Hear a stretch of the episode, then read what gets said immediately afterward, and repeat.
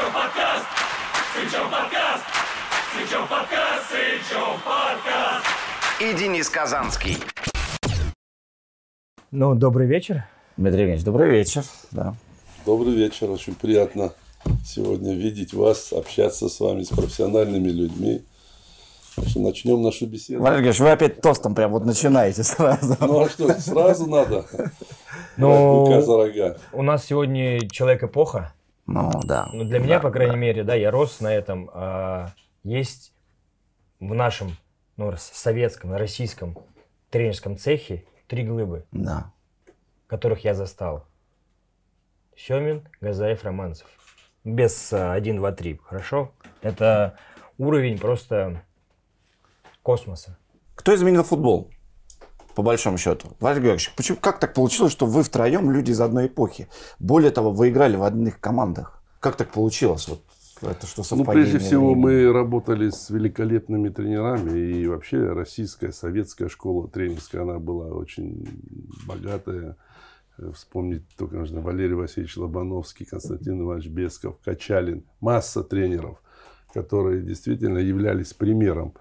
И, безусловно, каждый из нас, точно так же, как сегодня молодые начинающие тренеры, по окончании своей карьеры мечтали стать тренерами, потому что были примеры. Ну, это была наша любовь, наша жизнь.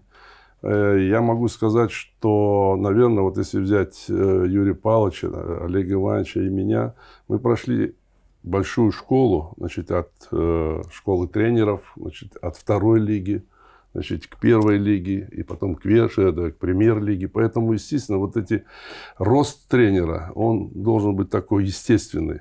Значит, э, по принципу дедуктики от простого к сложному. Потому что если сразу, почему некоторые тренеры, вот я наблюдаю, молодые, заканчивают э, свою карьеру и сразу пытаются с э, хорошим клубом работать. Ну, казалось, что они сейчас готовы на все. И не получается. И, безусловно, значит, у нас были очень такие сильные бои. У Локомотива, у Спартака, у там, ЦСКА, Алания. Вот. И, но, тем не менее, мы всегда сохраняли очень глубокое уважение друг к другу, отношения. И по сей день, так сказать, мы всегда встречаемся и всегда обсуждаем. Это очень важно. Поэтому сегодня хотелось бы вот мне лично, чтобы не приглашали иностранных специалистов, вот наши молодые тренеры, чтобы добивались успеха, добивались успеха, особенно на международной арене.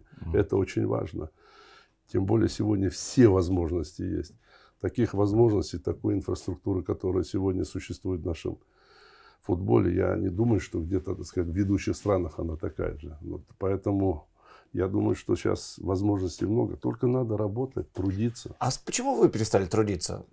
Потому что как-то показалось, что раз и Это первый вопрос, очень который резко. я задал э, Валерий Георгиевич, Да. что ну не хватает. Ну, конечно, не хватает. Нет, ты смотришь на Юрия Павловича, который возвращается, берет кубок, берет чемпионат, и понимаешь, что э, возраст вообще не аргумент. То есть он со своими идеями приходит, и российский футбол по-прежнему переворачивает. Вы как-то резко так обрубили все концы и ушли в политику. Почему? Ну вот, наверное, так в жизни случилось. Э, Это первое, что я хочу сказать. Все-таки вот сегодня мы вот с Димой говорили вот до нашей беседы здесь.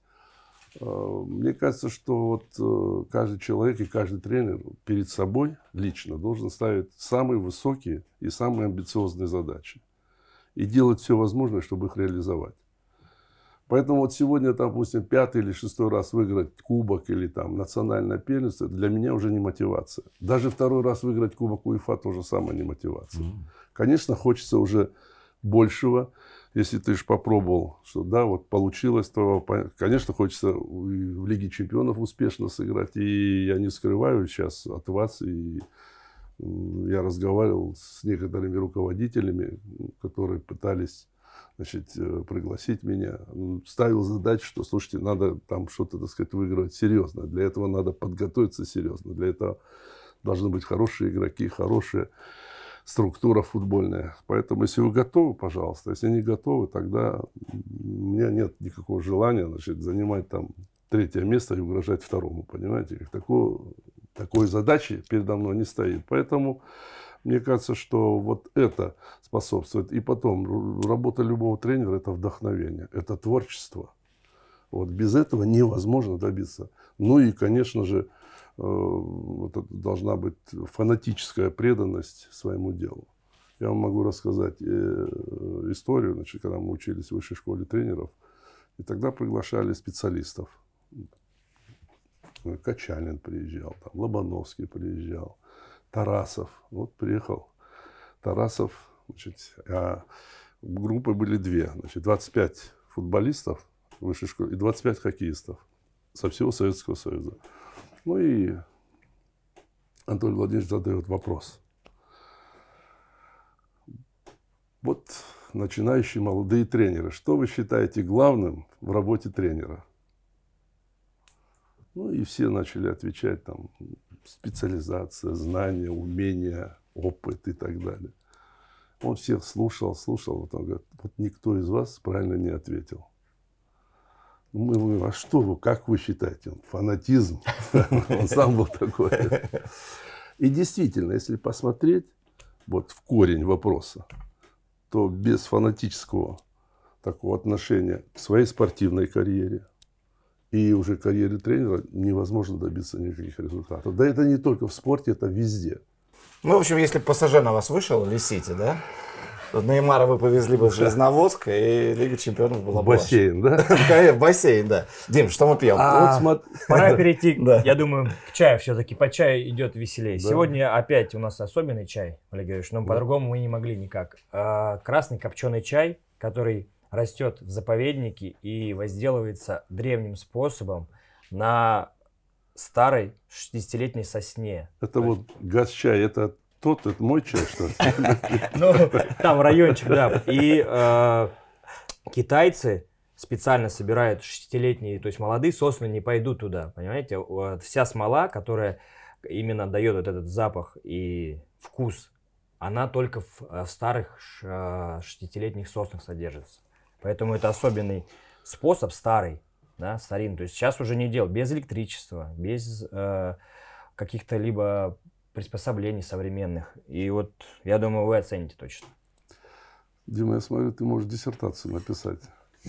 Пишешь, наверное, уже по Не-не-не. чаю? Нет еще? Я только защитил диплом. А, ну вот видишь. Не, по футболу. А, по футболу. Как, конечно. как называется диплом? Диплом как звучит? Совершенстве, э, совершенствование финансово-экономической деятельности в футбольном клубе. Ну, конечно, про деньги, какой футбол. Нет, про правильное развитие.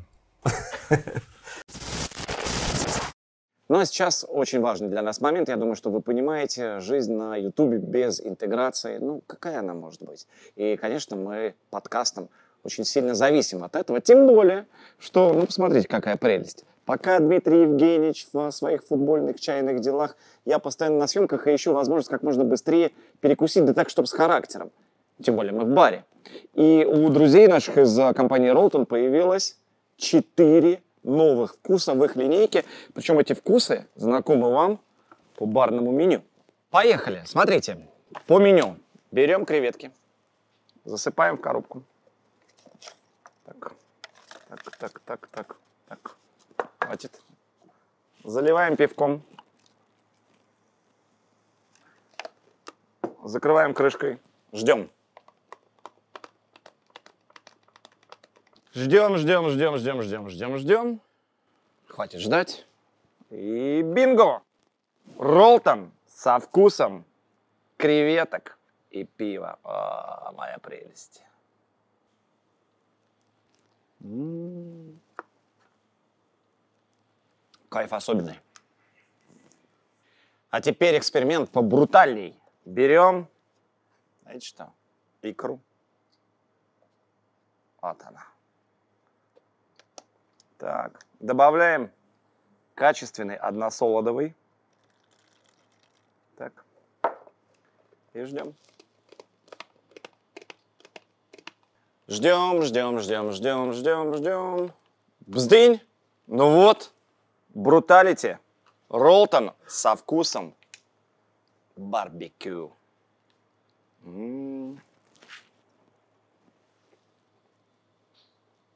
Прелесть. И так будет всегда четыре популярных вкуса. Ролтон со вкусом хрена, заливной с говядиной. Пожалуйста.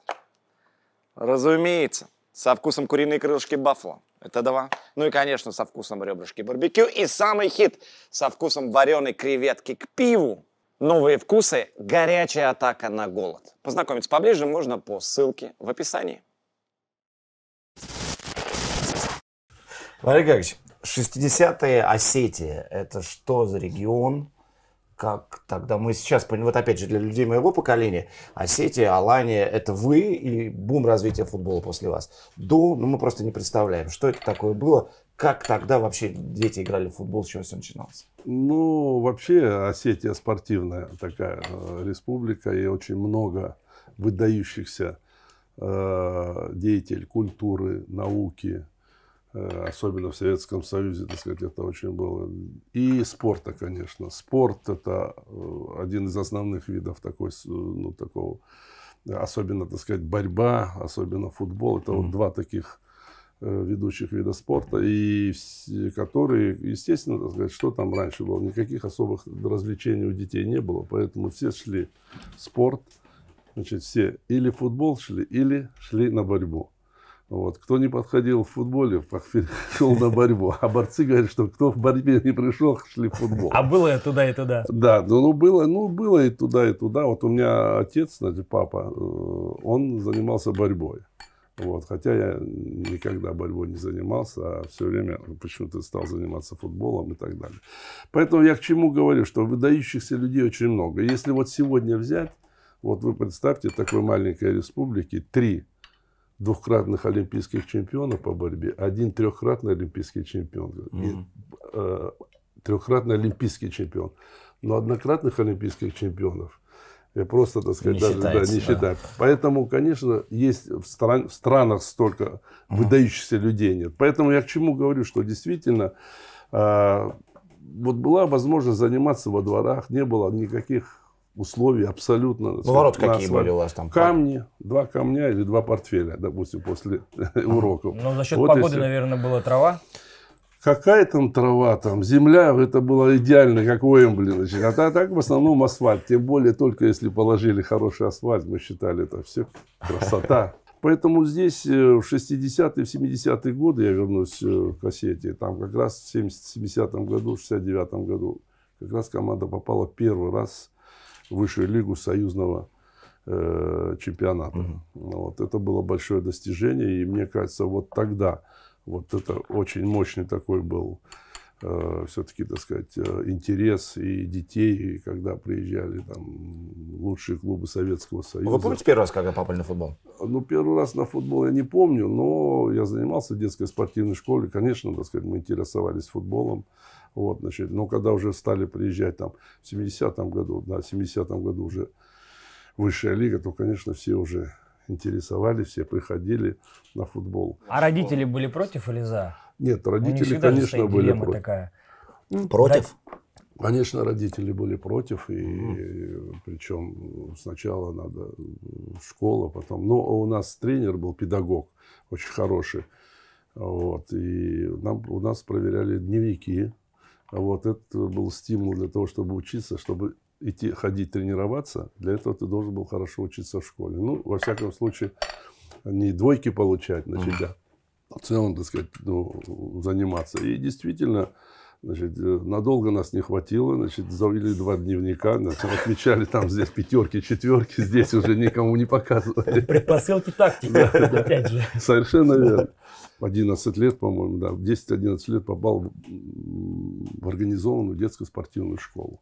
Но уже имея, так сказать, какие-то качества, какие-то э, задатки и все остальное. Ну, а потом, как и все, значит, и закончил детскую спортивную школу, попал, значит, э, в команду мастеров. Через 11 игр попал в юношескую сборную Советского Союза. Это был большой успех с первой лиги попасть э, в юношескую сборную. Большой, ну, а дальше, так сказать, уже пошло все по нарастающей. Поэтому в целом, конечно, э, вот эти, я сказал бы, традиции, которые были заложены вот этими футболистами в 70-е, 60-е годы, они, конечно, сказались уже и сегодня на Алании, значит, и вот Алания, особенно когда в 95 году стала чемпионом, вот тогда тот же там значит, Габулов, Базаев, значит, э, э, Загоев, им было по 6-7 лет. Тогда они только пошли в детские Смотрели спортивные школы. всё. Конечно, и для этого вот, это тоже стимул. Вот сейчас чемпионат мира прошел. Да. Ну, наверняка сколько детей, которые занимаются в детских спортивных школах, сидели на трибунах Ну, и смотрели, видели лучших звезд мирового футбола, лучшие команды мира. Через 7-8 лет, я уверяю, так сказать, у нас появятся, ну, не скажу мировые звезды, но звезды европейского уровня, я не сомневаюсь. Ну, сейчас они пойдут, возьмут спокойно Но бутсы, только при купят. должном При должном отношении, при отношении, конечно, Да, да. конечно. Но а в любом случае, сейчас вот они пойдут, возьмут мяч, возьмут обувь хорошую, там, разных фирм, еще покочевряжутся, выберут. Что у вас было? В чем вы играли в футбол? Вы помните свой первый пару бутс? Да, какие там бутсы там, я помню, когда попал э, в команду мастеров, я первые бутсы купил за 120 рублей. Это было Пума, вот там такая вот, и привезли вот 120 рублей. А зарплата, а зарплата была 160 рублей. Вот считайте, значит, это, конечно, это было. А вообще, Роскошь, это была А, а роскошь. до этого в чем? В кедах? а да, ну, в кедах, конечно, в кедах, мячи то же самое, там, кто где достанет, где кто сворует мяч, чтобы привести во двор игры. Ну, так воровали было. мячи? Не, ну как, ну, там вот э, и, э, у- значит, был этот э, институт, где студенты играли, значит, ну, мы сидели все в кустах. Вот, а как только мяч вылет за бежал, и бежишь сразу с этим мячом. А они за вами? Ну, конечно. Ну, если догнали бы, там дали бы подзатыльник. Были Ну, такие? Ну, были и такие, конечно. Но если уже убежали, все, во дворе уже праздник. Мы собирали все мальчишки, играли в футбол. Да, это, это наша реальность. Цель Поэтому- оправдывает средства. Да, и здесь, конечно, очень много. э, Тогда у нас фактически, так сказать, этот мяч как реликвия был. Значит, вот потом мы мыли, значит, потом у кого-то, каждый день у кого-то он нахранился. Как чтобы- кубок, да? Ну, Каждый что, день да. у нового Ну, владельца? потому что особо уже и не было возможности там каких-то, так сказать, развлечений и так далее. Это не сейчас время. Поэтому я считаю, что вот тогда, э, знаете, такое было, что вот э, страстное желание, так сказать, все-таки там не так, э, не такая большая была информативность.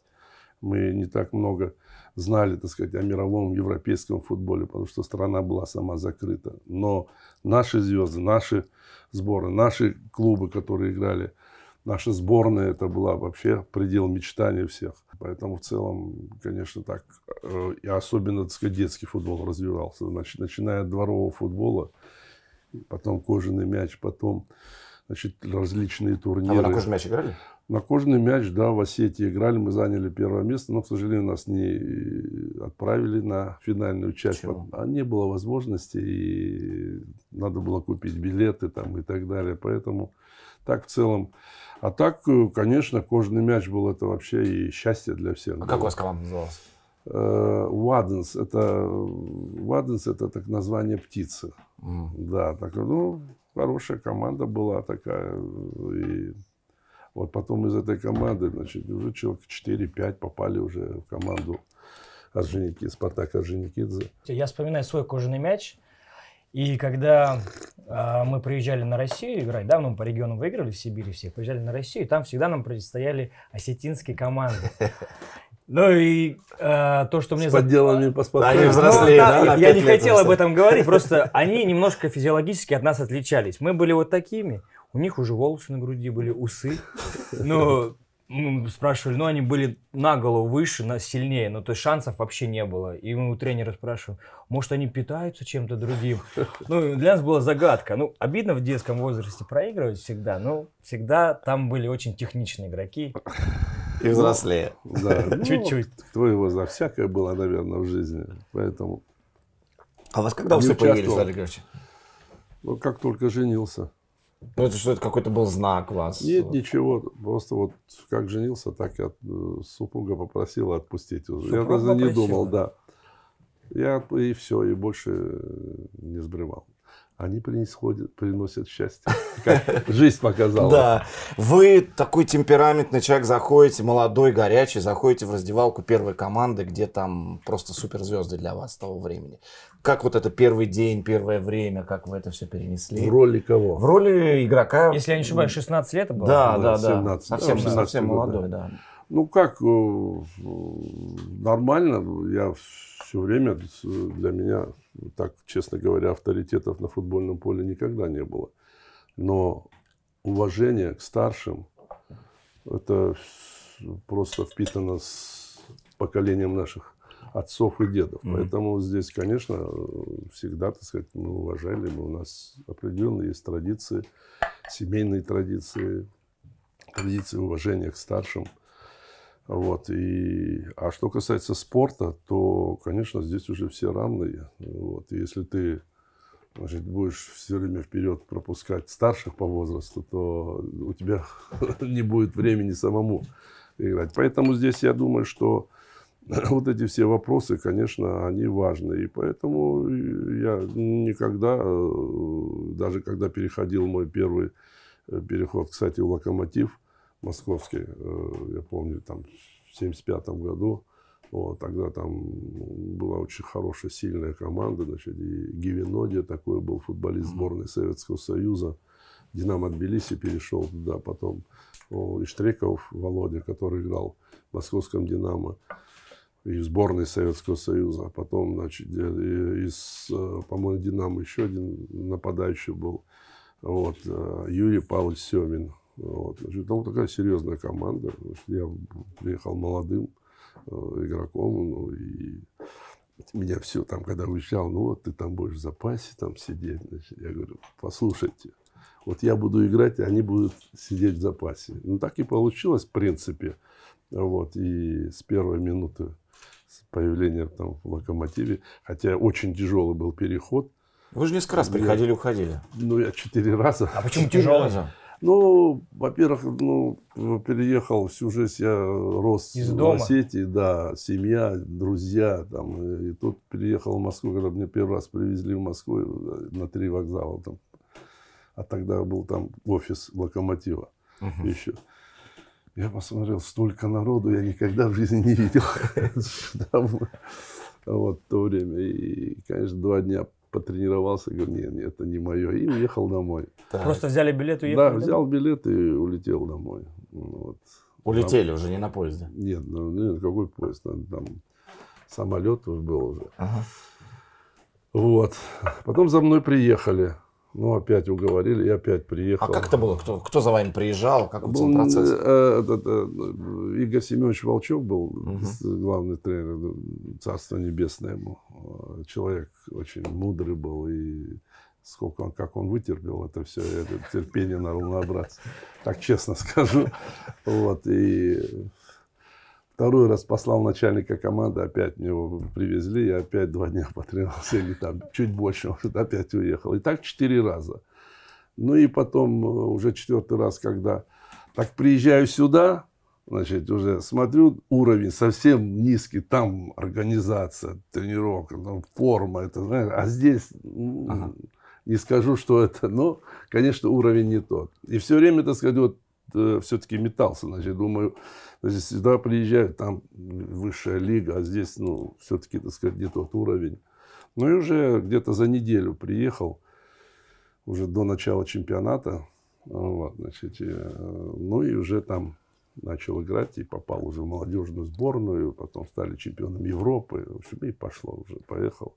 И, конечно, благодарен Игорь Семеновичу Волчку. Который а что он терпел, был... вы говорите? Вот он ну, терпел, ну, ну, как вот, ну как вот взял, бросает, никому не говорит игрок, уезжает, и его нету.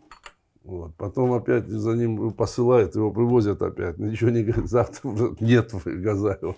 И вот так... Но вы как ну, ему сами объясняли? Он вас вызывает, говорит, ну я как ну, объяснял. Что, ты делаешь-то?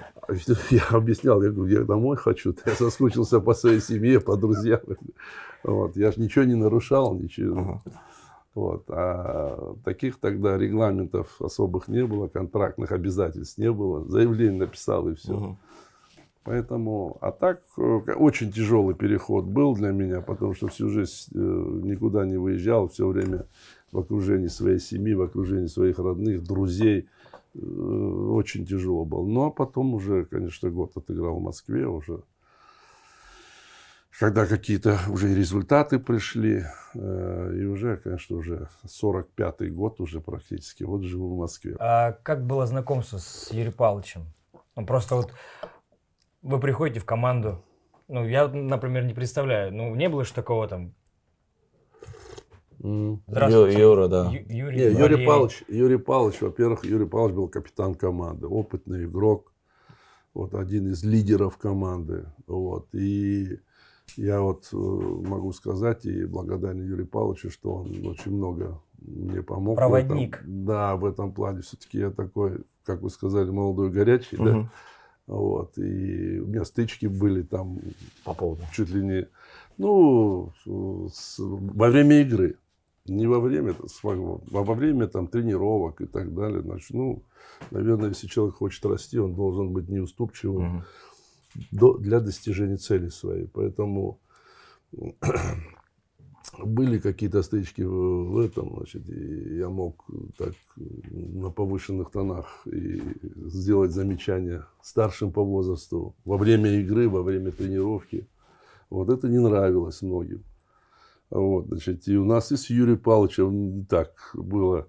Вот, но я очень благодарен, что Юра очень так внимательно относится, понял, что другого варианта и переделать меня нет никаких Ну, то есть он прям пихал вам, да? Там, Нет, что- никто не пихал. Ну, не, ну Вот. и не опекал, да? Нет, нет, ну очень много помогал, вот влиться вот и в команду, влиться, очень много бесед проводили мы с ними, потом вот на этом и так и сдружились, и очень тепло. Ну, ну, как сложно представить, что вы вот идете, с- мирная беседка, садитесь, с Юрием Павловичем начинаете говорить. А что мы Ну, должны я были? не знаю, ну вот А мы хотим узнать. должны были с Не, не, ну узнать, как это было, как вот, ну, Дима прав, потому что две Нет, глыбы, ну, да, когда Потому встретились. что, ну, они ну, были различные, так сказать, естественно, состав. Ну, Дима прекрасно знает, Денис, что различные ситуации в, ком- в команде бывают. Поэтому, когда приходит, а тогда и конкуренция была, значит, ну, пришел молодой парень, вот, стал играть в основном составе, тренер его ставит каждую игру, остальные четыре нападающие по одному меняются. Ну, естественно, так сказать, тут э, и в какой-то степени не только конкуренция, но и каждому же хотелось играть. Вот, и, а такой шанса я не давал никому. Сам играл, но остальные, пожалуйста, да, у нас четкая система была. 4-4-2, один на два нападающих. Поэтому одно место есть. Поэтому, пожалуйста, играйте, переиграйте и играйте. Какая разница? Ага. Проблем-то никаких нет. Вот. Ну, а так потом, через два года, и Никита Павлович Симонян уже в сборную национальную пригласил. Так что было очень интересно. Вот, и три года, которые провел в «Локомотиве», очень замечательные. И это все-таки дало мне так очень, это была большая школа. Вот, э, и я понял, что вот футбол высшего уровня. А, а расскажите нам, вы приехали, у вас совсем другая зарплата, вы в Москве, вы из Осетии приехали, и через там какое-то время вы понимаете, что вы игрок уже основного состава, и вот прям столица перед вами, у ног ваших. Как это, как Собла- это, да, соблазны, как Соблазны. это было, и это Москва 70-х, это же такая эпоха красивая, Да Москва машины, сейчас- да, кафе, рестораны. Нет, ну я э, могу вам сказать, что я достаточно таким был профессиональным футболистом, дисциплинированным. Вот. э, И могу вам сказать, э, что вообще бокал шампанского выпил только первый раз в 32 года. Да ну не верю. Вот Ну как можете же? спросить. Вы из. Осетии и только один бокал шампанского. А чача, а что вот? А Это чаще вот журналисты приезжают, чаще угощают журналистов. А здесь действительно, поэтому был очень таким профессиональным футболистом вот, в этом отношении. Ну, то есть вы с тренировки А домой, это- с домой? Нет, ну, ну, почему домой? И, и, конечно, здесь и получил все условия, значит, возможности, и тогда и квартиру, значит, и особенно уже э, начали приглашать большие клубы, я имею в виду э, клубы. Вот, и все пять клубов московских. Ну, вот так получилось, что выбрал московское «Динамо». Ну и дальше 9 лет там задержался. сейчас мы про это Московское поговорим. «Динамо». Но ведь была возможность у вас попасть еще и в «Спартак». Была возможность «Спартак». Это было, знаете, когда, когда я первый раз попал в юношескую сборную Советского Союза. И тогда и мы играли как раз перед э, м, турниры такие, участвовали, Кубок э, социалистических стран. Между соцстранами проводился кубок в разных странах социалистического лагеря. Вот. И этот раз был перед Германией. пригласили мне сборную Советского Союза, и мы товарищ, ну, контрольную игру играли с Динамо Москва, дублем Динамо Москва. Они были чемпионами э, Со- э, Советского Союза. Вот, и обыграли их 5-0. Э, Я три мяча забил, и такой Федоров э, был тогда вот, в Ташкенте, который погиб, э, Царство Небесное, ну, выдающийся футболист был, просто гениальный. Он два мяча забил, я три. И Никита Павлович Симонян и Андрей, Николай Петрович Старости, они смотрели этот матч. Ну и после игры подошли, и вот мы тебя приглашаем в «Спартак». Ну, я, конечно, был на седьмом небе. Вот, и честно могу сказать, приехал домой. Значит, когда я говорю, вот, и тренеру, которому я в детстве занимался, я говорю, вот меня Спартак приглашают. Я говорю, все, я говорю, поеду в Спартак. И он как на меня наехал, а я там молодой. Ты что, ты еще должен здесь поиграть, ты еще должен здесь республике отдать. Значит, то, что тебе воспитали. Ну, в общем, на понятие. Посадил меня. Вот такие. И я уже думаю, сейчас еще отсюда выгонят. Куда я тогда пойду? И вот так на пять лет задержался. Ничего себе, я, если честно, думал, если после таких предложений вы побежите в «Спартак». Но вот, но вот не, не пошел. Такое видишь. уважение было Да. к словам старшего? Но тогда уже этот закон был. Второй раз Спартак был, это, значит, когда в 79 году перешел в московское «Динамо». И, наверное, может быть, э, и мы играли четвертьфинал тогда был. Кубковые такие были э, кусты, значит, там э, перед началом сезона 5-6 команд, значит, в странах, где тепло, ну, в республиках, играли турниры, и победители выходили, играли уже четвертьфинал, потом полуфинал и финал Кубка. Ну, такая система была. И мы как раз попали со Спартаком, только Спартак вышел в высшую лигу. Вот. А у нас как раз перед этой игрой сняли Александра Александровича Севидова, выдающегося тренера, вообще э, с большим После уважением. американского турне? Да, после американского турне. И у нас матч в Чимкенте со Спартаком. А у них уже подобралась команда. Константин Иванович Бесков тренер, там Хидиатулин, Романцев, Гаврила. В общем, такая серьезная команда. И мы их 3-0 обыгрывали. А уже мы без Севидова играли. И мы их обыгрываем 3-0. И после игры Константин Иванович с Николаем Петровичем опять говорит, вот у тебя было обязательство, что ты пойдешь в Динамо, но Севидова уже сняли. Ну, теперь, говорит, у тебя никаких обязательств нету. Переходи в Спартак. Ну, я тогда подумал, думаю, ну что, сейчас 3-0 обыграли, куда есть команда, думаю. Ну, подумал так, честно вот признаться. Думаю, да, я говорю, да нет, я уже, наверное, здесь останусь, я говорю, уже это. Ну, в этот год Спартак стал чемпионом. Вот, вот так и дважды, так сказать, в моей карьере это было. Так что, вот, но могу сказать, что я абсолютно вот столько не жалею о том, что попал в «Динамо» и благодарен этому великому клубу, вот, который и по сей день я вот всегда говорил, значит, вот на сегодня на «Динамо» какое-то проклятие лежит, потому что несправедливо относились к Севидову Александру Александровичу, вот тогда его сняли, вот до начала чемпионата. Я абсолютно уверен, если бы он остался тренером, мы бы и в Европе, и то, что в национальном чемпионате мы стали бы чемпионом, даже сомнений не было. И кубок выиграли. Ну, настолько, на 7 человек было в сборной СССР. 7. Ну, команда была просто... Для трофеев. А расскажите, это же бытовая какая-то история была. Турне в Америке, какой-то магазин, куда он Не, ну, зашел. турне- какой-то Нет, он же работал в Киеве. Севидов работал в Киеве. И, естественно, приехали. А мы, я там не был, потому что у нас в это время э, мы уехали вместе со сборной в Ковричану на подготовку. Там 5-6 человек, значит, из сбора. А остальная, Динамо Москва, поехал на турнир в Америку. Там мини-турнир был, по-моему, такой. И Александр Александрович встретил м, своего друга, видимо, который в Киеве жил. Потом эмигрировал, там открыл магазин, значит, его товарищ там, ну, естественно, ну, а в такие поездки, вы же понимаете, ездили люди Всегда с большой... сопровождали. Да, это не рядовые какие-то, а все-таки такая серьезная уже Я имею в виду звание. Вот, значит, ну и после того, что вот, когда встретился с ним, значит, повел ребят, там, ребята там, наоборот, там, сделали уважение ним там, и так далее. Ну, что там тогда было? Там какие-то покупки. Вот, ну, а там настрочили, что встретился с сионистом, ну, это, в общем, чуть ли не врага республики сделали.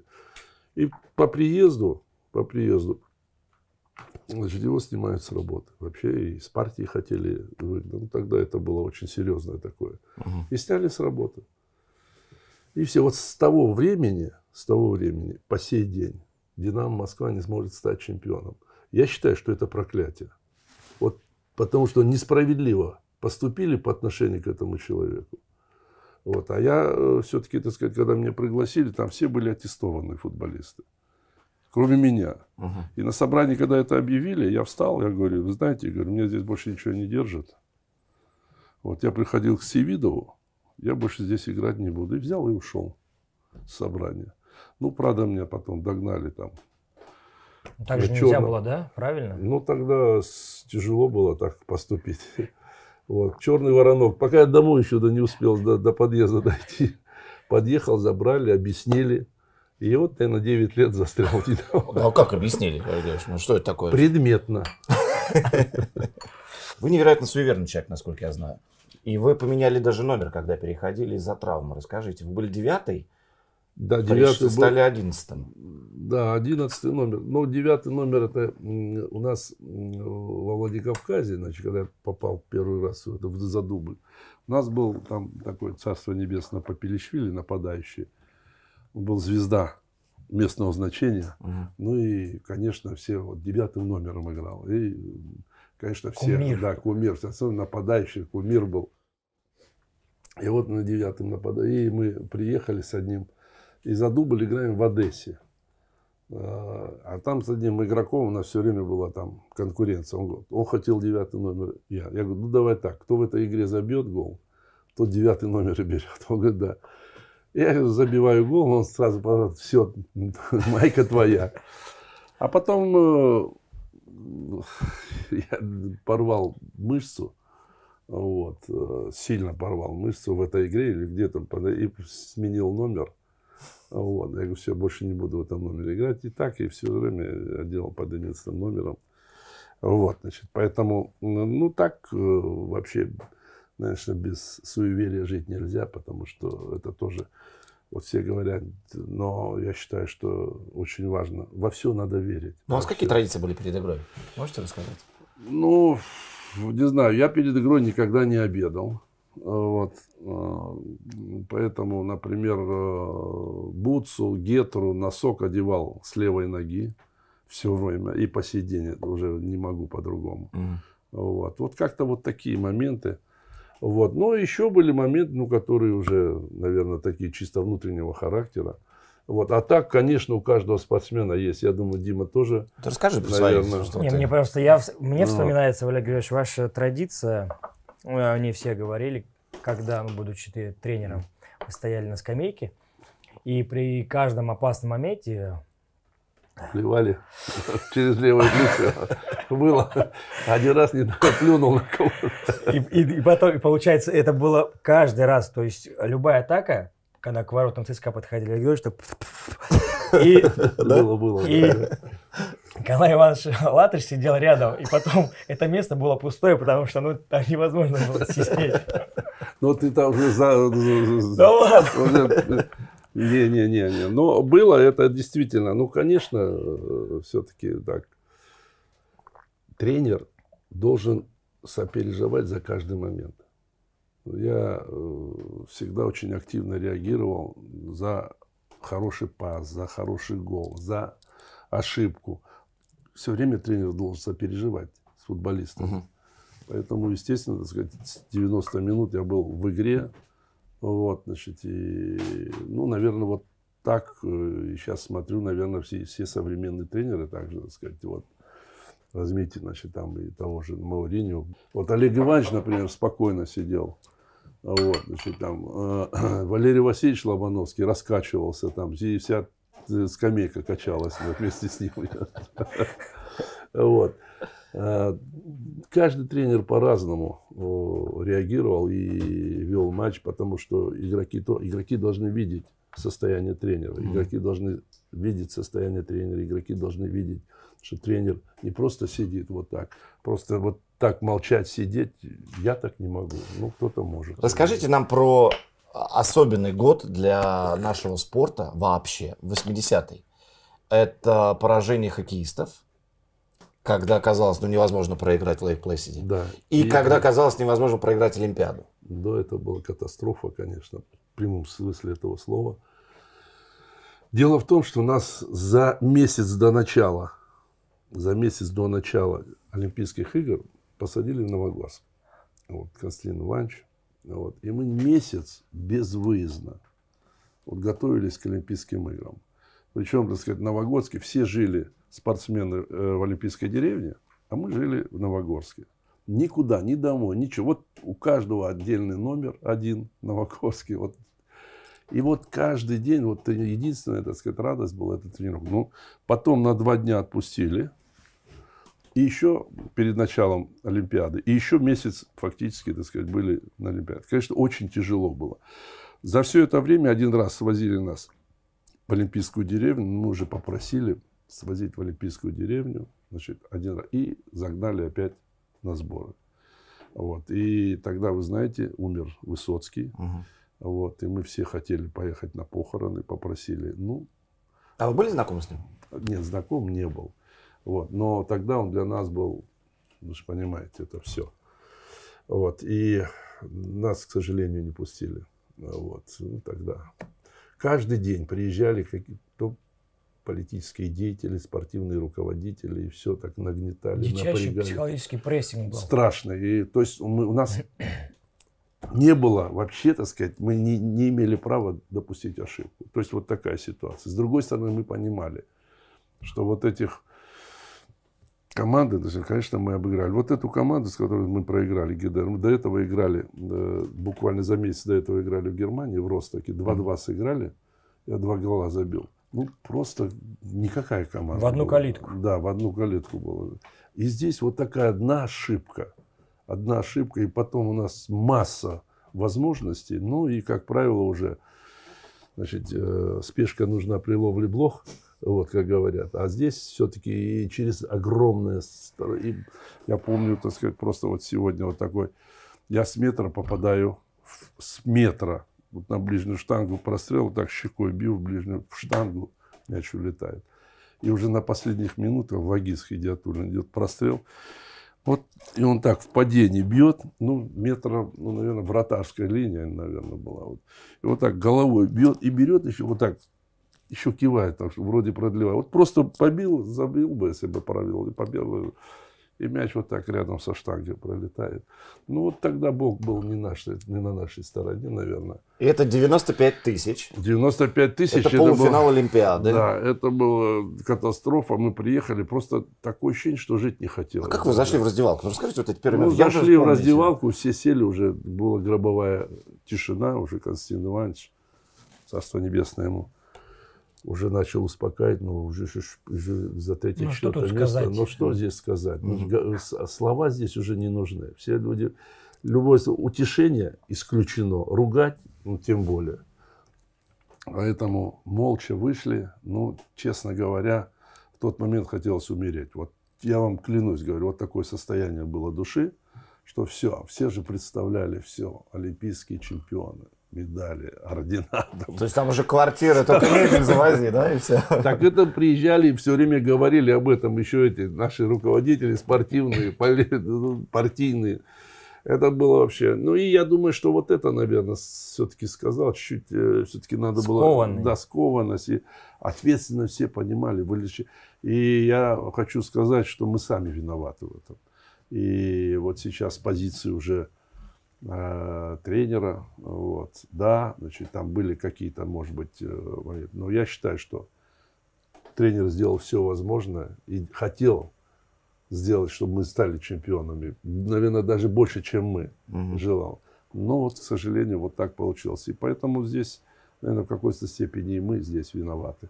скорее всего. Это правда, что вы после э, Москвы поехали в Тбилиси, в том числе и для того, чтобы перебить э, Малафеева, чтобы в клубе Федотова быть выше него как бомбардир? А я сейчас выше него, да? Нет, почему? Я, э, по-моему, тогда, э, не знаю, значит, по-моему, я 117, э, а даже не, не честно, это, во-первых, неправильно, значит, да. И, ну, образно говоря, так, мягко говоря, у нас никогда не было хороших отношений, но, тем не менее, такой задачи передо мной не стояла. Передо мной стояла более глобальная задача, чем это. Какая? Ну, какая? Стать чемпионом э, все-таки. В Тбилиси. Ну, конечно, и была возможность, тогда там у нас хорошая команда подобралась, вот, но потом, вот, очень хорошие футболисты, но потом все-таки, так сказать, там были какие-то шероховатости, связанные, так сказать, с тренером, и потом и Гуцаев ушел, я ушел, вот, значит, ну, и в итоге они скатились, хотя, когда мы уходили, мы были на первом месте, вот, и была вот такая ситуация. Вот, и поэтому, а ушел я, так сказать, очень просто, э, вот, значит, там недопонимание было со стороны, значит, одного товарища, ну, в виду главного тренера, и я задал вопрос, на который не получил ответ. Ну, какие, ну, сказать, что Да, ну, поэтому- действительно, мы же не в доме сидим. Расскажите, же Нет, интересно. да, ситуация была не- непростая, значит, и э, мы играли кубковую игру, по-моему, с, почему я ушел с Тбилиси. Значит, мы сыграли 12 туров, 12 туров, я забил 6 мячей. А Вот, и шли на первом месте. Динамо Киев и мы. И э, была кубковая игра с Ростельмашем. Ну и а у меня мучили там э, травмы, э, значит, воспаление э, приводящей мышцы, лобковой кости. Вот это было. Я попросил тренера, чтобы э, дал мне паузу отдохнуть. Он говорит, ну, посиди в запасе, говорит, так, на всякий случай, во-первых, и премия, и все остальное, значит. Я говорю, хорошо, ну, первый тайм 0-1. Вот. Он шел в том, говорит, ну, сможешь Я говорю, ну, конечно, смогу. Он вышел, забил гол, и потом обыграл, отдал Цава, там играл такой Гриша Цава, значит, его пас. Он второй забил, мы 2-1 выиграли. На следующий день, э, естественно, премиальные э, привезли на базу. Вот, значит, я приезжаю, а мне там меньше, там написано, там, допустим, на 100 рублей. Мгм. Я спрашиваю второго тренера, почему, говорю, мне меньше, говорю, заплатили. И Просто мне интересно, говорю. Он говорит, ну это не это, главный тренер. Я говорю, хорошо. Ну Вот. Я поднимаюсь к главному тренеру, говорю, мне объясните, говорю, или я плохо тренировался, или я значит, э, где-то значит, э, играл плохо, или допустил ошибку, нарушил режим. Но причина же должна быть. Если я наказываю Диму, я должен знать причину, за что я его наказываю, правильно? А Вот. Он говорит, а что мне говорит, это мое личное мнение. Я говорю, у меня нет больше к вам вопросов. Ну, я говорю, через 10 минут к вам зайду. А что? Ну, зайду, говорю. Пошел, собрал вещи, внизу машина. 180 километров мой дом в Осетии. Вот принес заявление, бросил, я говорю, вот вам заявление, и уехал. Все. И все. И закончил играть. Да, все Ничего себе. закончил играть. Вот так. Дело Это даже были не- эмоции? Не, никакие эмоции. Дело даже не в этом. Дело даже не в этом. Потому что, ну, э, я понимаю, так сказать, даже дело не в каких-то там премиальных или еще что-то, а дело в принципе. Почему? Там, вот, если, допустим, игрока ты выпускаешь при счете 0-0, и он добивает, за- за- забивает гол или еще что, он получает стопроцентную, там, допустим, премию или еще что. Это так заведено во всех Ну, клубах. потому что внес вклад. Потому что совершенно верно. Внес вклад Решающий. да. А здесь, значит, ну, видимо, какие-то внутренние, так сказать, там э, симпатии или антипатии, я не знаю. И не хочу об этом даже говорить сегодня. Но вот такой случай был, почему я ушел из Динамо Тбилиси. Вот и все. Поэтому не стал даже ничего говорить, ничего, и уехал. Вот на этом закончил свою карьеру. Вот это да. Мы переходим ко второму чаю. Да, к тренерскому, да? Да. Опять же, э, из заповедника Уишань, где нет никаких заводов, то есть чистейший Дима воздух. все знает. А, Но он, правда, очень А, Это из, Еще разра- раз, что, что заповедник какой? из заповедника Уишань. Ты китайский язык хорошо э, изучил? Ну, только на базовом уровне Да? пока. Ну, это сложно. Молодец. Ну, интересно. а, Цилань называется. Как вам, кстати, первый чай? Хороший, а, породистый. Чувствуется древняя сосна? Еще как. А вот чем больше, тем древнее, да. У меня такая история есть, которую мне рассказал Александр Генрихович Бородюк. Мгм. В- в- в- э, будучи, когда вы уже был- были зрелым игроком в «Динамо», Мгм. а он пришел молодым. А, И, в общем, а, так, история такая. Вы стоите в этом знаменитом туннеле перед выходом на поле. Он молодой, только попал в основной состав, и, а вы, как ветеран, подходите к нему. И, естественно, он так слушает перед выходом на поле. И говорите ему, так, молодой, чтобы мне давал пас, на меня играй, на меня. Ну и все, и отошли, все дальше там стоят, разминаются. Потом подходит Николай Иванович, ой, Николай Иванович Алатыш, подходит к нему и говорит, ты его не слушай, мне давай. Бородюк Саша очень хорошо начинал. Да. Ну, Сейчас приговорили его. Да, да, Хорошо начинал. да. Не-не, он э, очень хорошо. э, и тогда у нас, был- у нас был шанс, кстати, так сказать, вот я могу рассказать, вот э, честно, так сказать, я никогда вообще не думал, что стану тренером. Вообще у меня даже в мыслях это не было. И мы играем с э, Рапид Вена. Да. Вот Вена, Рапид Вена. Мы играем полуфинал Рапид Вена. Вот, значит, э, я капитан команды. Вот, значит, и первый тайм мы выигрываем 1-0. А у Севидова была такая манера, э, Сан Саныча, он все время там подходил, ну что, как там, такой, такой был очень эмоциональный, ну что там, кого там типа, поменять или еще что, ну такой вот э, А, то есть с вами советовался, как состав делать? да, не, не, ну, за перерыве. А. Не, не, ну, до этого нет. А, ну, во-первых, значит, ну, как опытный игрок, капитан команды. Вот, и, ну, вот, я говорю, поменяйте, говорю, Хапсалиса и Васильева, и выпустите Пудышева, и, говорю, этого, Бородюка, говорю. Вот клянусь вам, говорю, как я- почему я стал тренером. Он, ты что, говорит, с ума сошел? 1-0 выиграем, полуфинал. Я говорю, вы меня спросили, я вам ответил. Ну и выходим во втором тайме. Значит, Саша Хапсалис делает два пенальти. Два пенальти. Значит, я получаю вторую желтую карточку, ну, уже... То есть делать привозит. Да, два пенальти. Значит, э, мы проиграем. И они еще третий. Мы 3-1 проиграем. Я следующую игру дома уже пропускаю. Мгм. То есть целый букет получился. А потом, когда, значит, а Васильев, ведь он ну, не попал в игру.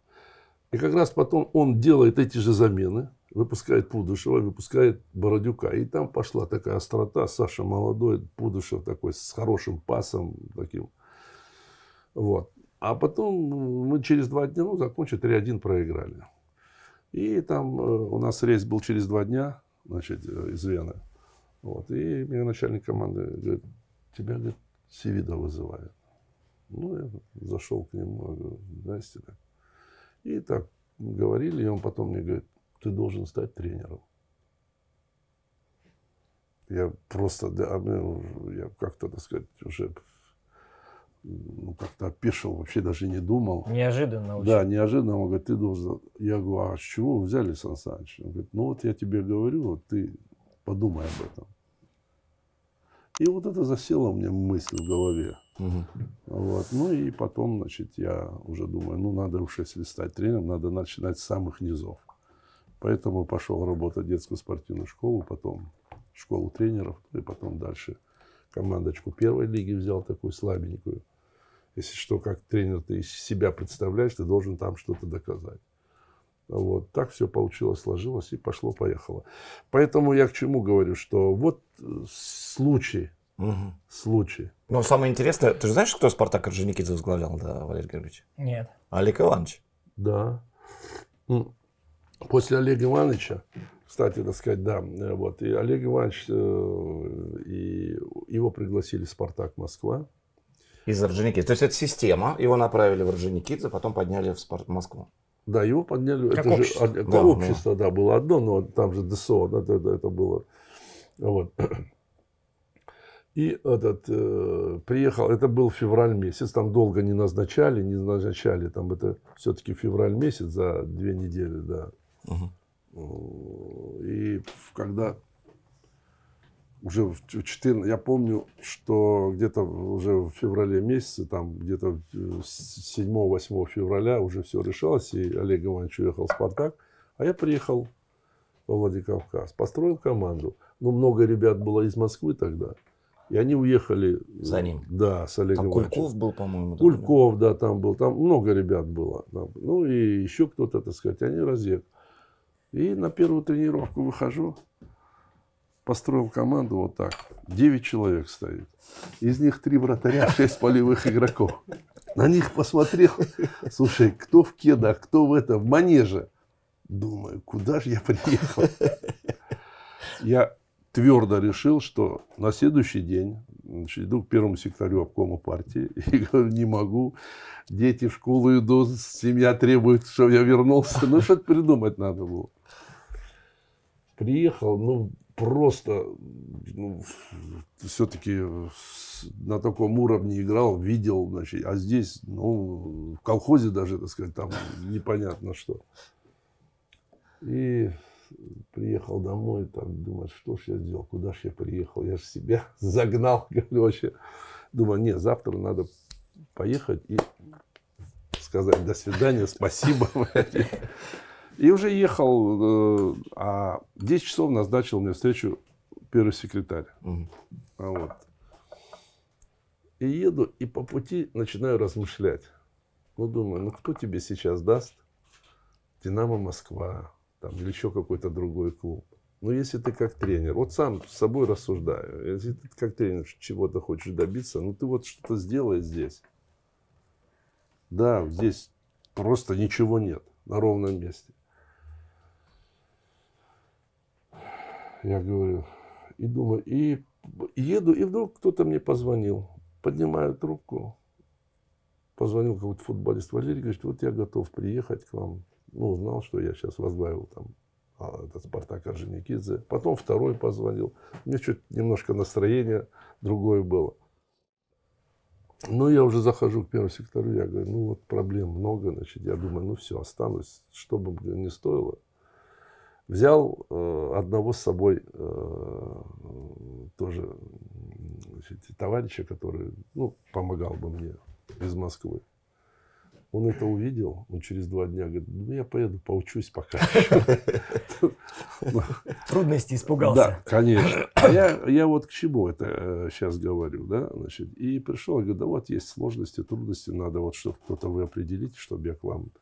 Ну и тогда председатель правительства тогда э, взялся курировать, и засучил рукава и окунулся. Первый год был очень тяжелый. Это как вот бросили тебя в озеро, выплывешь, хорошо, нет, потонул. Вот. А на второй год уже выиграли первое место. Поэтому пока человек трудности не пройдет, сложности, трудности для достижения цели, легко ничего не достает. Даже если тебе что-то легко достанется, вот даже возьмите историю любую, легко достанется, ты быстро это потеряешь. А когда ты к чему-то стремишься, через адский труд, трудности, сложности, ты все время достигаешь цели. Поэтому это важно очень в любой профессиональной деятельности. Но получается, что и в то время не давали время для достижения результата. Нужно Нет, было- в то время-то как раз-то было, Дима, я тебе что сказал, в то время тренер был вот, президент или там глава э, региона, остальные, так сказать, были помощниками твоими. И президент, и э, главный тренер определял стратегию, тактику, комплектование команд, подготовку и, в конце концов, отвечал за результат. Как это сегодня в английском чемпионате? Вот и все. А у нас, к сожалению, так сказать, есть сегодня много проблем в этом. Вот, значит, иногда президенты сами хотят быть главными тренерами. Я не могу понять только одно. Почему они этого не хотят? Тогда пусть садятся на трибуну, на лавку, и уже там и Руководят. работают, да, и руководят. Ну, какие проблемы? Я могу сказать, что я благодарен Евгению Гиннеру за его терпение, за его работу, и я не представляю лучше, так сказать, как можно сотрудничать. Вот, и моя задача была давать результат. Перед каждым сезоном ставилась задача выиграть первое место. Что для этого надо? То-то, то-то, то-то. Вопросов нет. Все выполнялось. Да, Давайте мы это- сейчас к Гиннеру еще подойдем. Вы расскажите, как вот эта дорога ваша, когда вы приехали уже в московское «Динамо», когда вы сыграли 0-6 с Айнтрахтом, вы идете на пресс-конференцию? Мне, наверное, нужно сказать, что ярко начиналось с первого сезона, сразу Да. третье Третье место. место. Да, да. да, Потом тоже сезон э, Мы шли на втором месте. да. в лидерах и вот это злосчастное поражение от Айнтрахта. А здесь ситуация, кликнуло Дима, такое, объясню. Эта ситуация была связана исключительно с кадровым вопросом вратарей. У нас было три вратаря. Крамаренко, это, э, еще вратарь с ротора, вот, э, Клейменов и э, динамовский вратарь, который этот, э, вылетает из головы. Вот. Э, вспомню. Вот. И получается так, что Клейменов получает травму миниска. Значит, э, мы играем с торпедо и еще, по-моему, со Спартаком или с кем-то. Выигрываем 3-2 торпедо. Потом, по-моему, со Спартаком тоже, по-моему, ничью сыграли. Значит, второй вратарь Крамаренко, значит, э, подвинул голеностоп, у него вот такой голеностоп. И Сметанин. Сметанин, Андрей Сметанин. А у него была травма. Травма была, и у него было где-то около полтора или два месяца вообще не тренировался. А в этой игре, когда значит, он просто вписали его, так сказать, в этот. И, и нужно было его, мы даже, э, этот, и у нас один вратарь остался Сметанин, а второй, значит, вратарь был за дубль. Мы даже обратились в УЕФА, и нам УЕФА разрешила да, заявить этого тренера, второго из дубля, чтобы, ну, на всякий случай. И поставили Сметанин. Вот четыре или пять раз, наверное, были. И, и играли очень прилично. Значит, ну, контратаки, значит, вот эти. Плюс там угловые, значит, там. Ну и, конечно, вот эти четыре мяча там, конечно, глотнул. Вот. Э, Ну, а дальше уже, уже пятый, шестой, я уже сидел, смотрел на время, чтобы быстрее закончилось время. Что... Но вы уже тогда приняли решение уйти. Ну, конечно, я э, просто... э, Для меня это было болезненно. И вообще, конечно, так сказать, я уже э, даже не сомневался в этом. Я зашел в раздевалку. Мгм.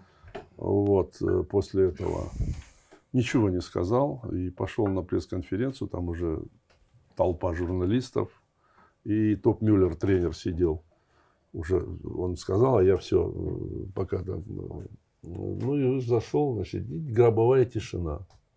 Вот. Ну, я сказал, я говорю, ну, э, результат, конечно, никого не устраивает, мягко говоря. Поэтому я в такой ситуации подаю в отставку. Развернулся и ушел.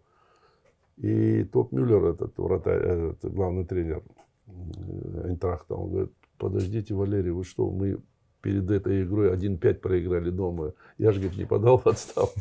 Я говорю, ну, это ваше решение, а мое решение нет. Как все говорят, ни, ни в коем случае нельзя уходить. И все, и тема закрылась. Я считаю, что, наверное, правильно. И тогда я стал тренером. Именно в этот момент.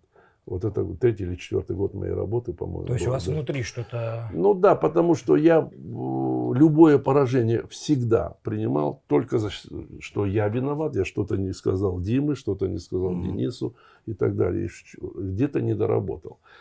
Поэтому тренер должен всегда, ну, хорошая есть поговорка, проигрывает тренер, выигрывает команда. И это правильно.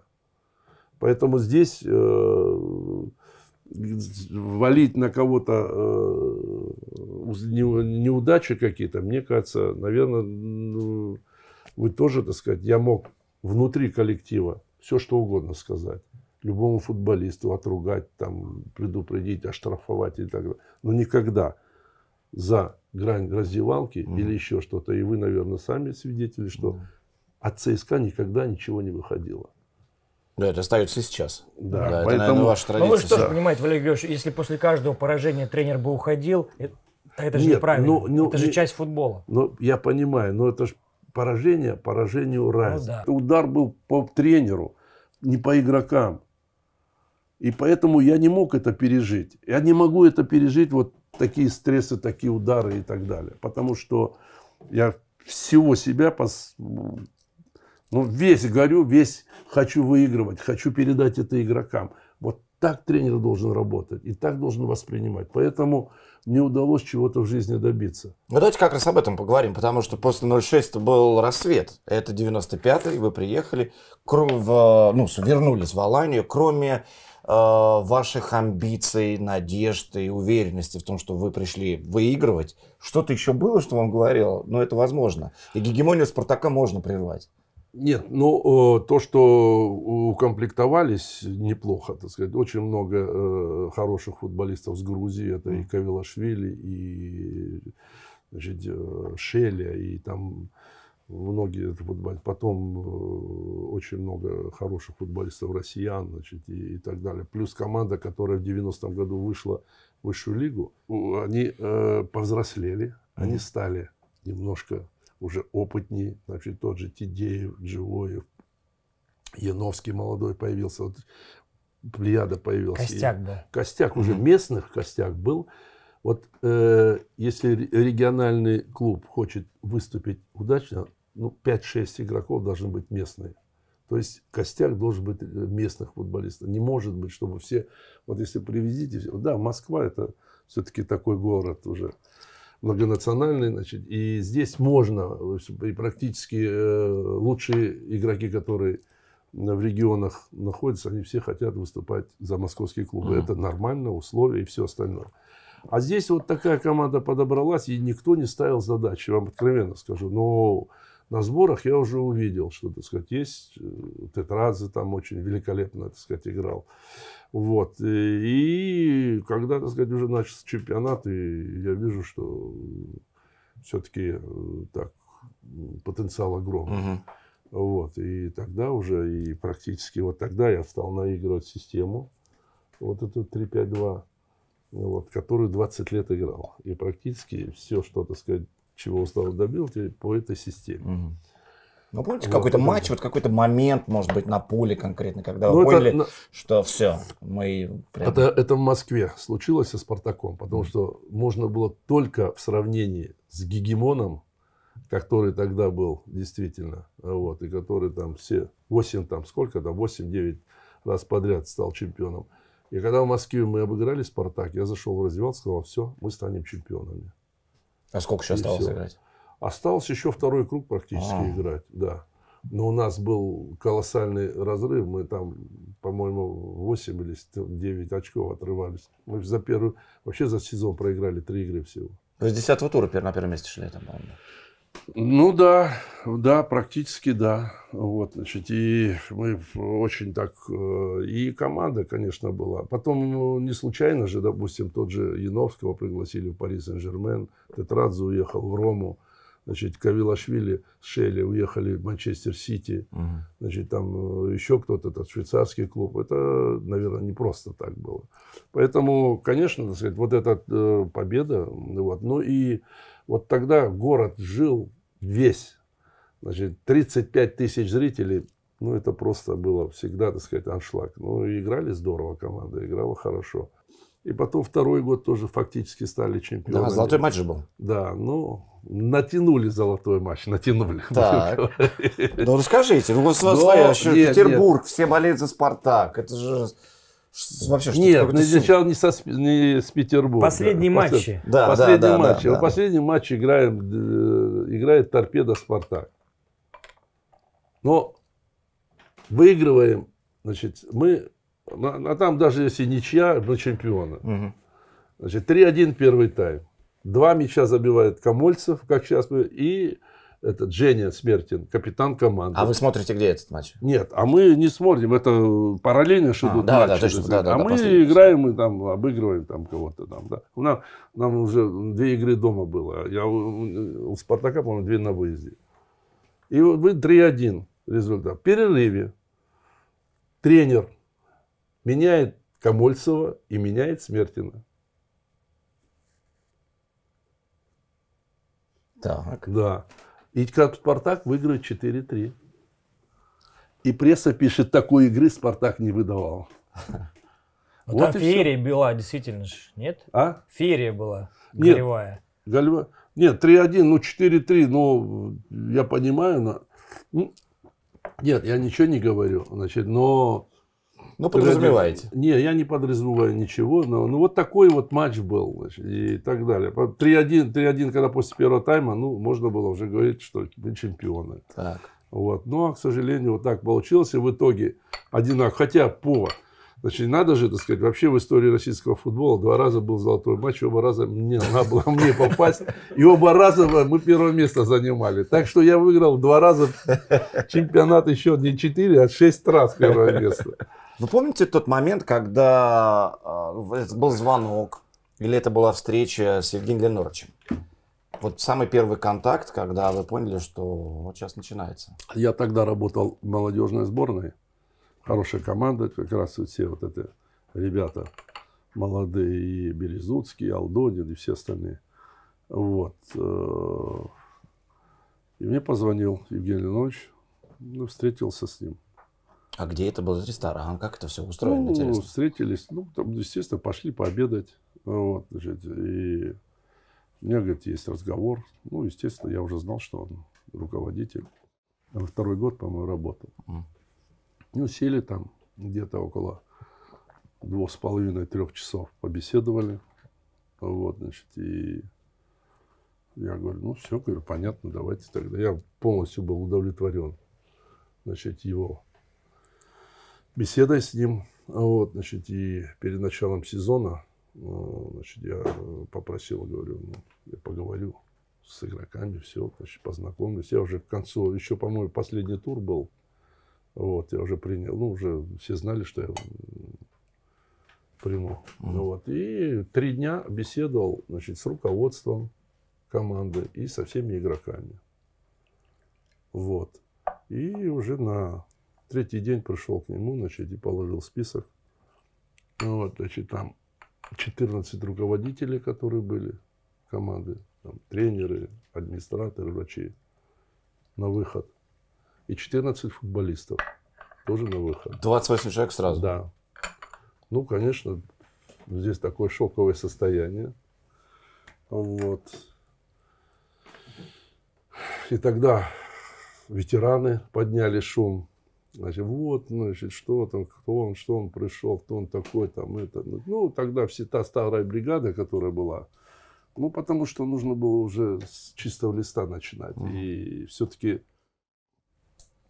это как сейчас Барселона должна уйти, и другие люди должны... Ну, с кем у вас был прям вот конфликт, что он пришел, Да сказал, никакого конфликта не было. Вот именно, что... не- Увольняйте как- людей. А послушайте, но, наверное, для того, чтобы, так сказать, реализовать значит, программу Мгм. или достичь, наверное, так сказать, для этого уже были подготовлены другие молодые игроки, там, с Динамо, там, тот же, значит, допустим, э, этот Гусев, Шемберас там взял, там, с там, Березутских взяли мы тогда. Очень много там э, заднего защитника, который в Украине играл, высокий, такой тоже э, Шершун? Шершун, да, вот.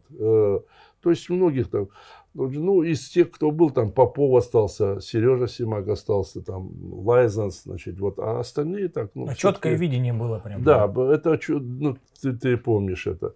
Вот. Ну и, конечно, так сказать, я говорю, ну, м, на пресс-конференцию, я не знаю, ты помнишь, не помнишь, созвали пресс-конференцию, я четко объяснил, что, так сказать, на место такого-то приходит Шемберес, на место такого Гусев, на место такого-то там Шершун и так далее, Березуцкий и тому подобное. Вот. Поэтому, так сказать, здесь четкое было понятие. Конечно, это был риск. А если бы не было результата? И в первый же год команда выиграла первое место, команда выиграла кубок. Вот. Хотя, так сказать, много критики было и все остальное, но она сюда вылетает, оттуда вылетает. Поэтому здесь я понимал, я видел перспективы огромные. Конечно, так сказать, с учетом достижения целей мы должны менять и состав, укреплять, усилять и так далее. Вот. Поэтому, так сказать, здесь первый, когда, так сказать, затихли все. Второй год, 2003 год, стала команда чемпионом. Вот. Потом в 2004 году, когда я, в т- третий год, значит, они попытались, значит, э, взяли нового тренера, Мгм. значит, импортного тренера. Это модно было сегодня. Ну а почему же на волне успеха они? Зачем им брать? А я не знаю, так сказать, это не ко мне вопрос. Поэтому ну, Там ты уже жил. хотели, нет, Не, просто- нет, это хотели, ну, хотели, видимо, знаешь как, попробовать иностранного специалиста. Тренер, который добивался успеха, тоже все-таки Жорже так, специалист был. Ну, не получилось. Значит, в 2014, в 2004 году, я вот говорю, я принял команду на седьмом месте. Мгм. Вот. Оставалось 12 туров. Я сказал, что если мы 10 игр выиграем, мы станем чемпионами. Ну, естественно, это было сложно. Хотя 10 игр мы выиграли, осталось 2 игры. Мгм. Динамо и Крылья Советов. Практически последнюю игру, десятую, мы выиграли в Зените 3-0. с Зенитом. И у нас из двух игр надо было одну выиграть. И мы чемпионы. И как назло, две игры 1-1 и 1-1 сыграли. И не стали чемпионами. Конечно, это был самый такой тяжелый удар. Вот. И, а в 95 году уже, да, в 94 да, в 95 году уже... 2005. В 2005, да. В 2005 году уже, конечно, выиграли все, что, так сказать, шевелилось. Вот. Ну, в принципе, так и было. Более того, могу сказать, э, здесь все-таки такой, э, вот э, по сравнению с 2003 годом, Мгм. 2003 годом, и 2000, казалось бы, чемпионами стали, а в 2005 году 7 позиций было новые. Ну да, новая команда. Это, ну, по- потому что уже другого, там, мы там и УЕФА прошли, там лиги сыграли, там обожглись, там обожглись, да. Я понял, что, так сказать, нужны игроки другого уровня. Мгм. И хотя, так сказать, были хорошие игроки, но мы уже взяли там игроков таких, как Карвалю, Вагнер, как Олич, как э, Е- Е- Ерошик уже нет. Ну, был Ерошик в 2003-2004, но уже, так сказать, такие подбобрались. Юра Жирков совсем другой стал, Красич совсем другой стал. Вот. Березутские уже прибали, они играли уже 2002, 2003, 2004, значит, пятый год, уже совсем, так сказать, мастерство другое. Я уже про Игнашевича взяли из «Локомотива». Конечно, так сказать, уже сделали хорошую команду. И вот, пожалуйста, для достижения таких целей уже нужны совсем другие игроки. И методы. Давайте, вот и Андрей Сломатин нам рассказывал, и Да. Игорь вспоминал, что э, город Железноводск Мгм. для них это синоним такого тренировочного ада.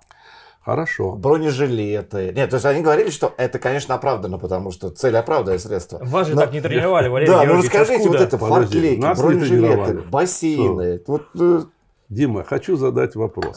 Ну, кто по-другому тренируется? Почему они не выигрывают Кубок УЕФА? Почему они не выигрывают чемпионаты? Вот мне ответьте. Другой вопрос. Вот смотрите. Вот, говорит, ад, тренировки и так далее. Человек, если не будет трудиться, он ничего не добьется. Это первое. Второе.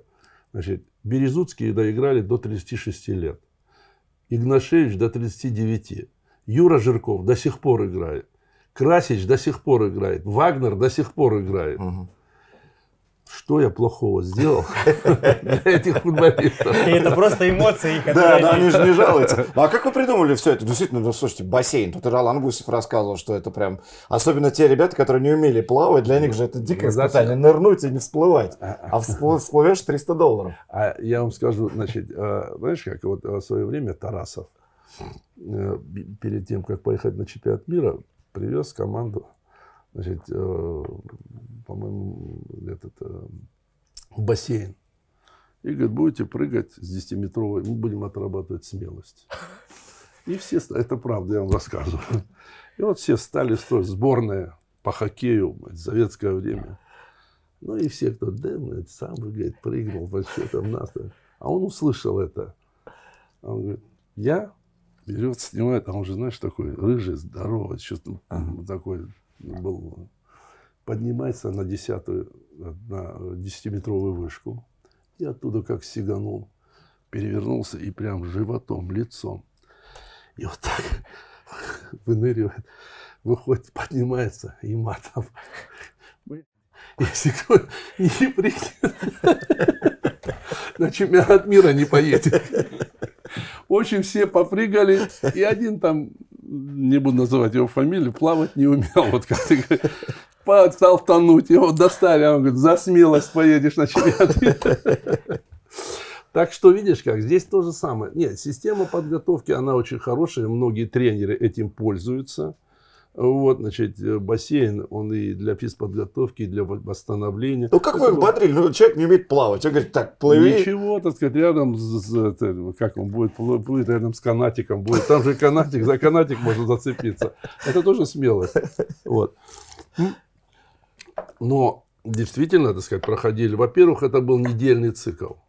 После отдыха, после каникул, э, после отпуска, где они так хорошо могут отдыхать, наши спортсмены, футболисты, вот, конечно, надо было их привести в чувство. Значит, я их привозил в Дубовую рощу в Кисловодск. Неделя. Во все, со всех сторон их чистили, вы же понимаете. Плавали они, ходили. Вот, значит, ну и бассейн, конечно, был там и так далее. Вот они недельку, так сказать, их уже приводишь в нормальное состояние, а потом уже можно давать и хорошие нагрузки. Это, так сказать, абсолютно правильно. Вот, молодые люди, молодые ребята вот, поплавали и так далее. Поэтому система подготовки, она достаточно жесткая была, но ни один игрок значит, не перетренировался. А долголетие какое, посмотрите, все Ну играли. да, да. да. Вот, поэтому, значит, система сама была правильная. И вот Юра недавно, Жирков, пишет, ну вот столько мы бегали, столько прыгали, а до сих пор играем. Вот на том багаже. Так что, понятно, если бы эта система не давала результата, как и любая тактика, Дима, ты знаешь, да?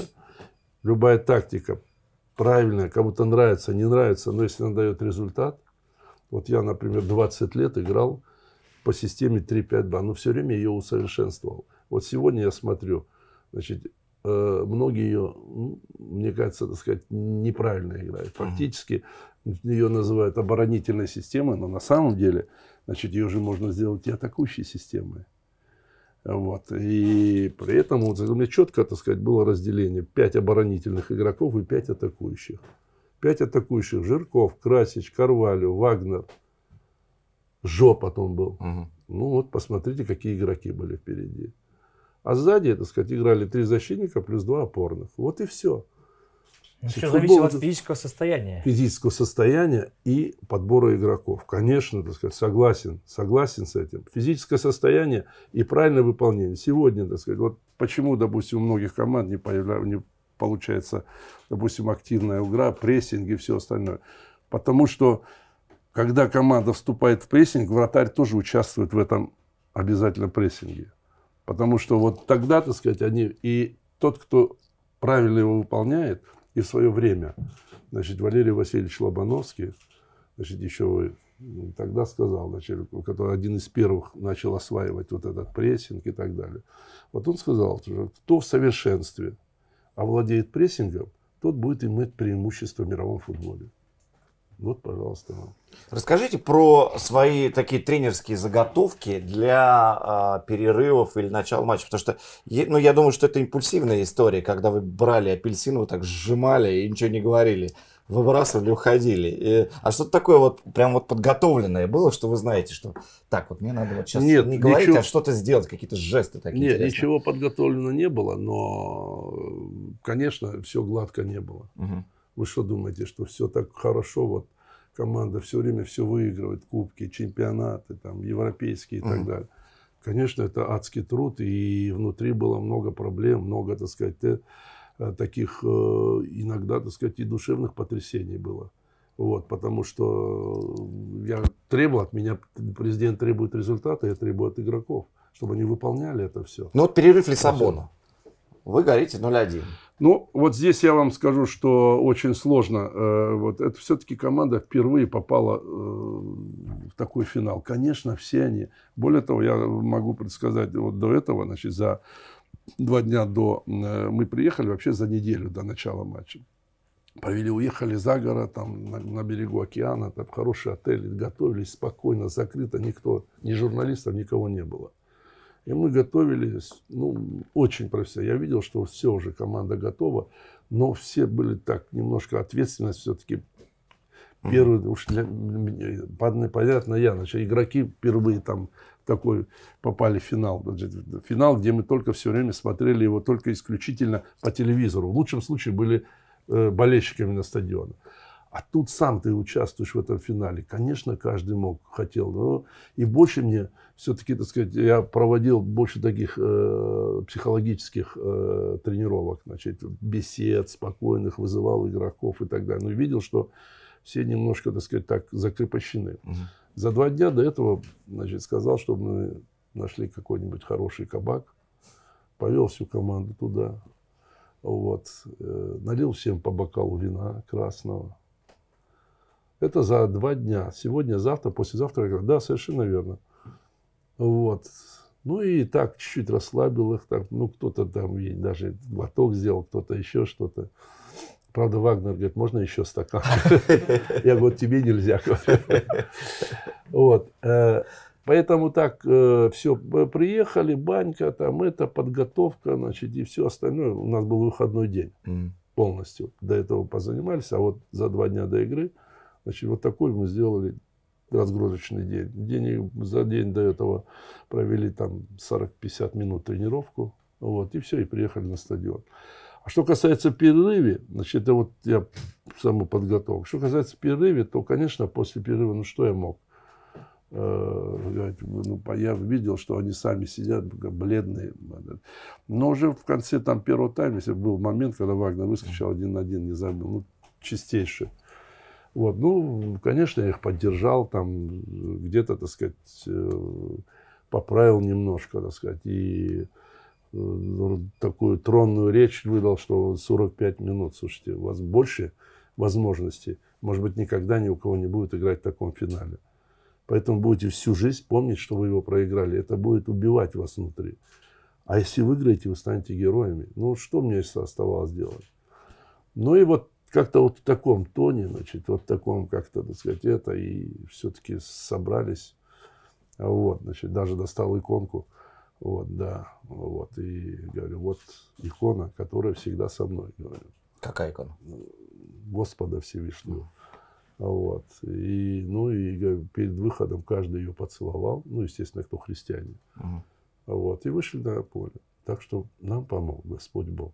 Вот честно скажу. Поэтому э, вот такая, так сказать, была. И, ну, кто там у нас и мусульмане были, тот же Рахимич, там, э, другой веры. Ну, вот. Но как-то, так сказать, надо было вот так. Ну, а когда уже забили один, второй, конечно, уже и кураж поймали. И особенно, так сказать, конечно, было очень тяжело там при счете 1-1, по-моему, да, при счете 1-1, когда там попали, там с метра попал в пустые ворота, попадает в штангу, другую штангу и Акинфееву в руки. Это, по-моему, третьем. Это такого я не видел вообще в футболе. Так что говорить о каком-то везении. Вот. Ну и Игорь молодец, вел быстро мяч. Третий забили, они встали, потом могли четвертый, пятый, сколько, один Красич сколько выходил. Поэтому здесь тоже вот ход матча. И, конечно, это был выдающееся достижение всего российского футбола. Вот тогда и наши клубы поняли, что да, мы можем ставить большие задачи, можем выиграл, посмотрите, какая тенденция получилась. Выиграл «Зенит» в 2008 году. Значит, костяк национальной сборной из ЦСКА и «Зенита» становится бронзовым призером чемпионата Европы. Вот и все. Сильные клубы, сильная сборная. Давайте Так. к таким, Дим, вспомни, тебя в Газаев вызывает сборную. С какими ощущениями ты едешь? Что ждать? С кем ты Ну, во- разговариваешь? ну, во-первых, мы общались с ребятами из ЦСКА, да, Да. и, естественно, все легенды ходили про нагрузки. Но я просто про одну историю расскажу, когда мы на сборах в Бару а, готовимся а, к игре. А, домашней игре, не помню какой, но неважно. То есть за день до игры, предыгровая, да, легкая тренировка, соответственно, самая легкая в трехдневном цикле. Да. Ну, в общем, проходит у нас э, полубедро-бедро, все разминка, все по классике. Естественно, все устают, цисковцы нормально к этому, ну, говорят, это нормально. Вообще на, на фрише, в общем, конец тренировки. Ну, и все там выдохнули. Ну, э, так, э, Валерий Григорьевич такой, ну, кружочек, заминки и по плану. Я вообще- а все таки а что такое по плану? 4 по 400. И Виктор Савельевич сюда, Анопка, первый бежал, и такой, как? Я думал, закончилась тренировка. А ему в Испании это было настолько непривычно. И, в общем, свисточек, и побежали 4 по 400. То есть че- 400 раз, пауза, и так вот 4 раза. Это была заминка. Но зато... Бедный. Виктор Савельевич. А вот интересно, Олег Георгиевич, вот после вот этого знаменитого противостояния Газаев Семин, после очных игр вы долго с Юрием Павловичем не общались? Потому что Ну, эмоции же бурлили, кипели. И, Дим, я тебе вот скажу такую вещь. Вот самые теплые, добрые отношения, так сказать, вот сейчас с Олегом Ивановичем мы по возможности встречаемся. Хотя просто э, друг друга в то время, ну правильно, он отстаивал интересы Спартака, Юрий Павлович интересы Локомотива, я интересы ЦСКА. Да, но никогда грань какую-то мы не переходили, потому что всегда с уважением друг к другу относились. Это очень важно было. Вот, да, значит, иногда перепалка какая-то, но не более этого. Может быть, там месяц-два там не разговариваем друг с другом, но потом все равно, так сказать, мы. И я очень рад успехам, значит, и Юрия Павловича сейчас. Вот. И я очень сожалею, что рано закончил э, игру э, этот, тренировать Олег Иванович Романцев, который принес бы много пользы. Вот, ну, вот, значит, и я, может быть, осознанно, неосознанно закончил. Значит, 10 лет уже не являюсь тренером.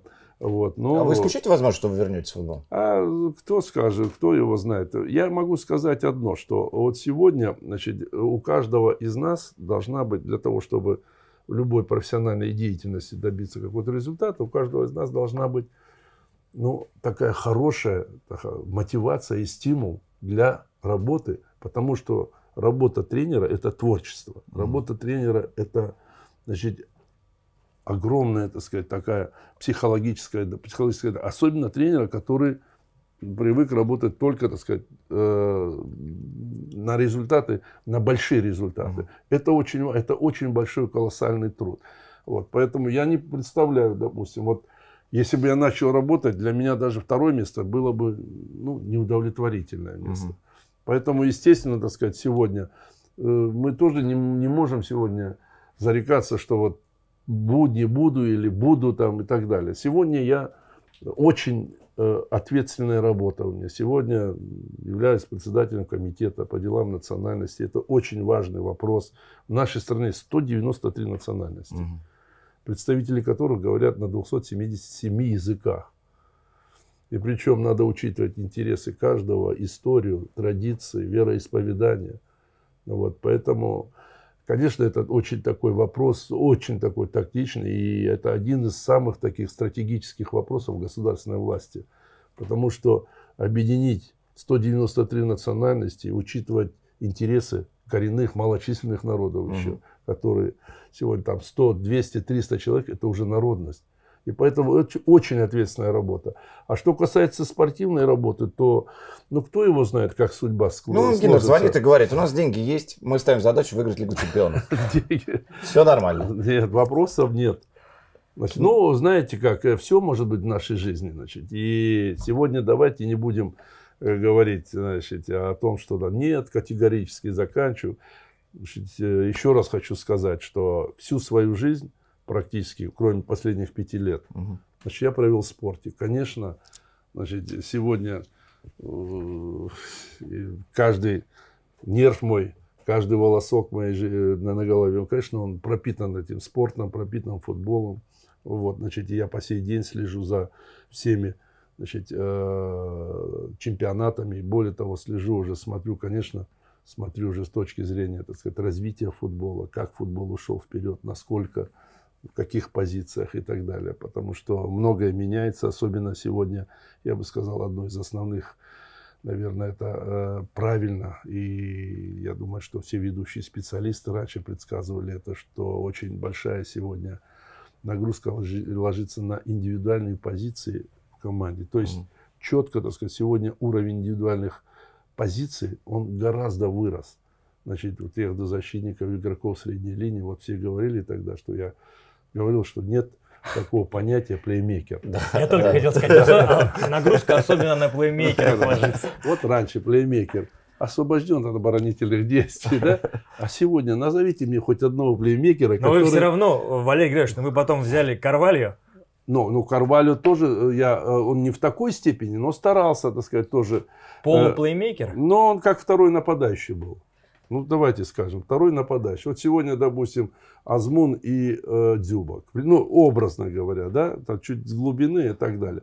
Ну, конечно, сегодня игроки центральной позиции, центральной зоны, они должны в равной степени как в атаке, так и в обороне участвовать. Посмотрите, более того, сегодня, особенно при контроле мяча, не только племеет центральной защиты, но и все нападающие отходят. Вся команда обороняется. Перехват, контратака.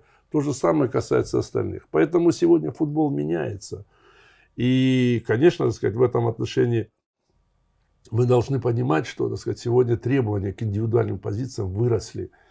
Нападать защитник, который оказывается в зоне атаки, он должен действовать как форвард.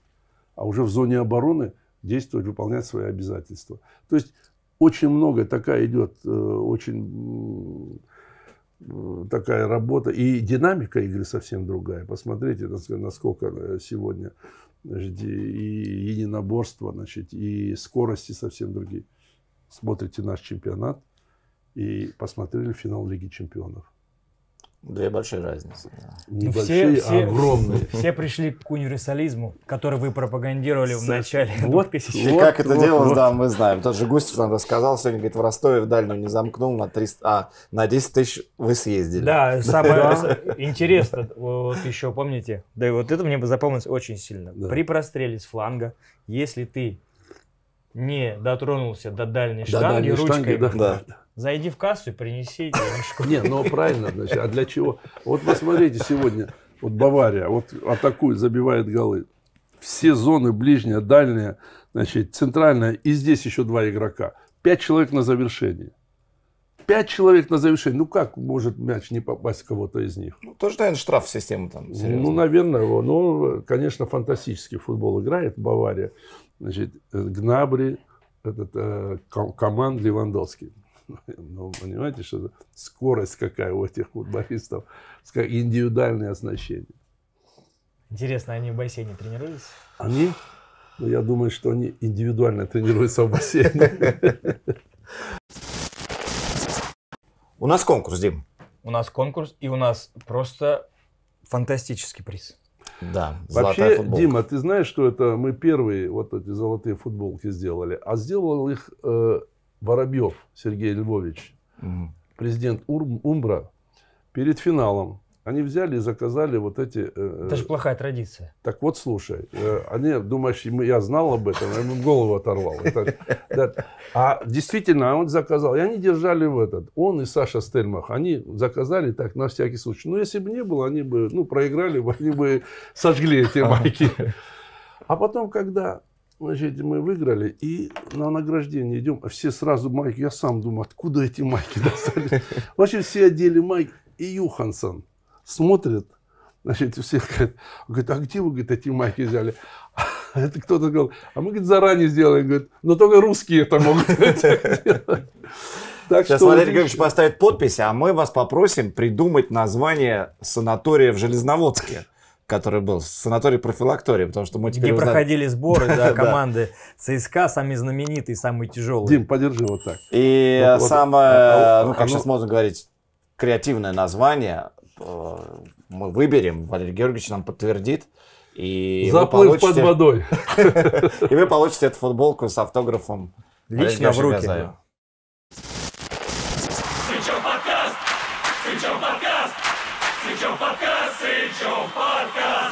И Денис Казанский.